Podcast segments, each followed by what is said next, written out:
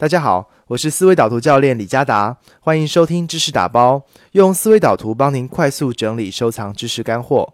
您可以订阅李佳达知识打包的微信公众号，下载过去知识打包的脑图及文档。本期为您介绍目前在大陆企业界最难进的湖畔大学。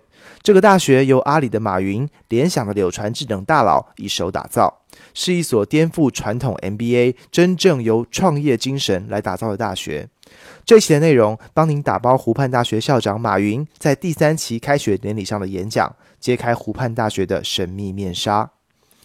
首先，湖畔大学的起点来自于九年前，马云与许多企业家一起到不丹旅行。旅行中，企业家们一起发心，要为中国的民营企业办一所大学，公推马云担任校长。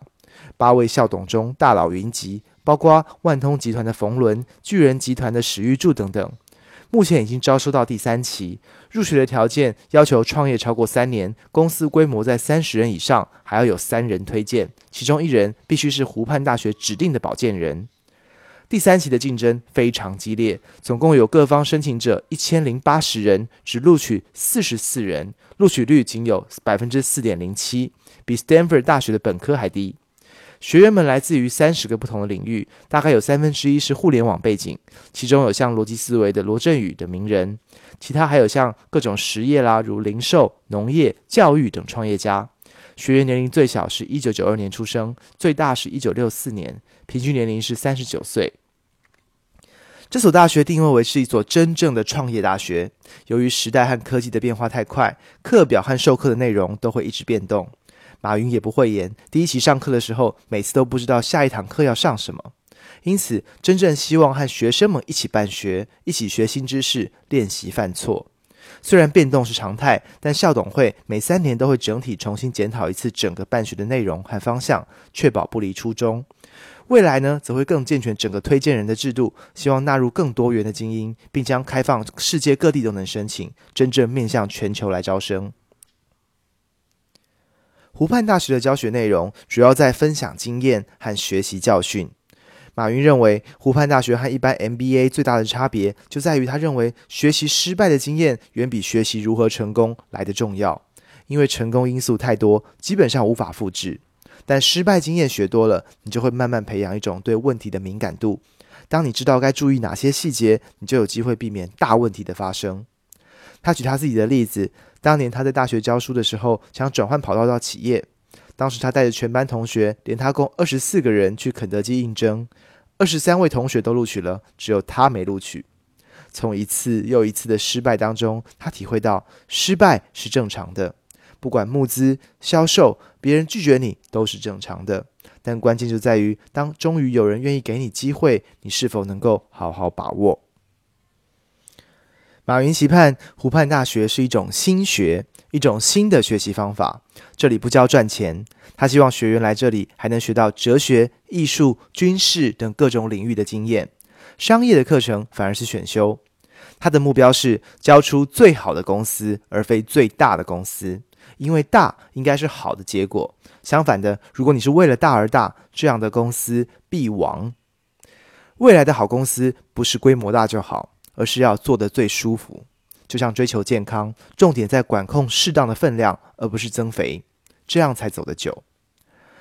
马云也分享了他对湖畔学员的期待，他自己有机会接触到各国的政商名人，发现他们普遍有四大特质：乐观、正能量、不抱怨及懂得反思。他们会预先看到最坏的结果，但仍然保持乐观、自信的面对挑战，也更愿意倾听别人。他们不抱怨，反而会从别人抱怨的点当中找到新的机会。他们知道成功难以复制，更懂得对失败之处加以反思、学习教训。马云认为，未来将会是极为动荡的三十年，旧的套路会失灵，新企业会崛起。每次的技术革命都将带来天翻地覆的变化，不论思考方法、做事方法或组织架构，都会不断迭代。以组织变革为例，第一次技术革命带来了工厂，第二次形成了公司，现在第三次的技术革命，公司的治理架构也会大幅的调整。我们现在已经从互联网科技走到了互联网时代，互联网不再是高科技，它已经是生活的一部分。湖畔大学长远的目标是希望透过聚集对的人，为社会、国家甚至世界创造价值。那什么是对的人呢？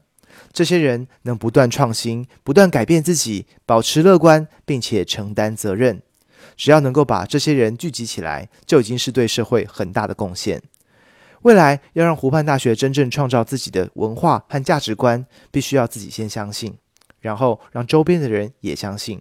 这也是马云自己投资创业者的原则。他会去看这个创业者和他身边的人是否都真的相信这个创业者所说的价值，来检视这个人是否言行合一。过去之一的总经理听完马云演讲，曾经跟马云说：“他一定是疯了，才会相信可以在中国的公司推行价值观，更别说是互联网的公司，又更难了。”马云就邀请他来阿里近距离的观察。几天后，之一的总经理跟他说。嗯，你是疯了，但你身边有一百跟你一样的疯子。马云相信，只要聚集了好人、好的思想和好的执行，就一定能打造出好的结果，让湖畔大学可以屹立三百年以上。一个企业也许很难维持三百年，但大学可以，宗教也可以。长远看来，湖畔大学的影响力可能比今天拥有五亿用户的阿里更加巨大。以上就是本期知识打包的内容。若您对我们的内容有兴趣，欢迎现在就到微信关注李佳达知识打包，就能收到最新的打包干货及脑图。知识打包用思维导图打造您的知识御书房。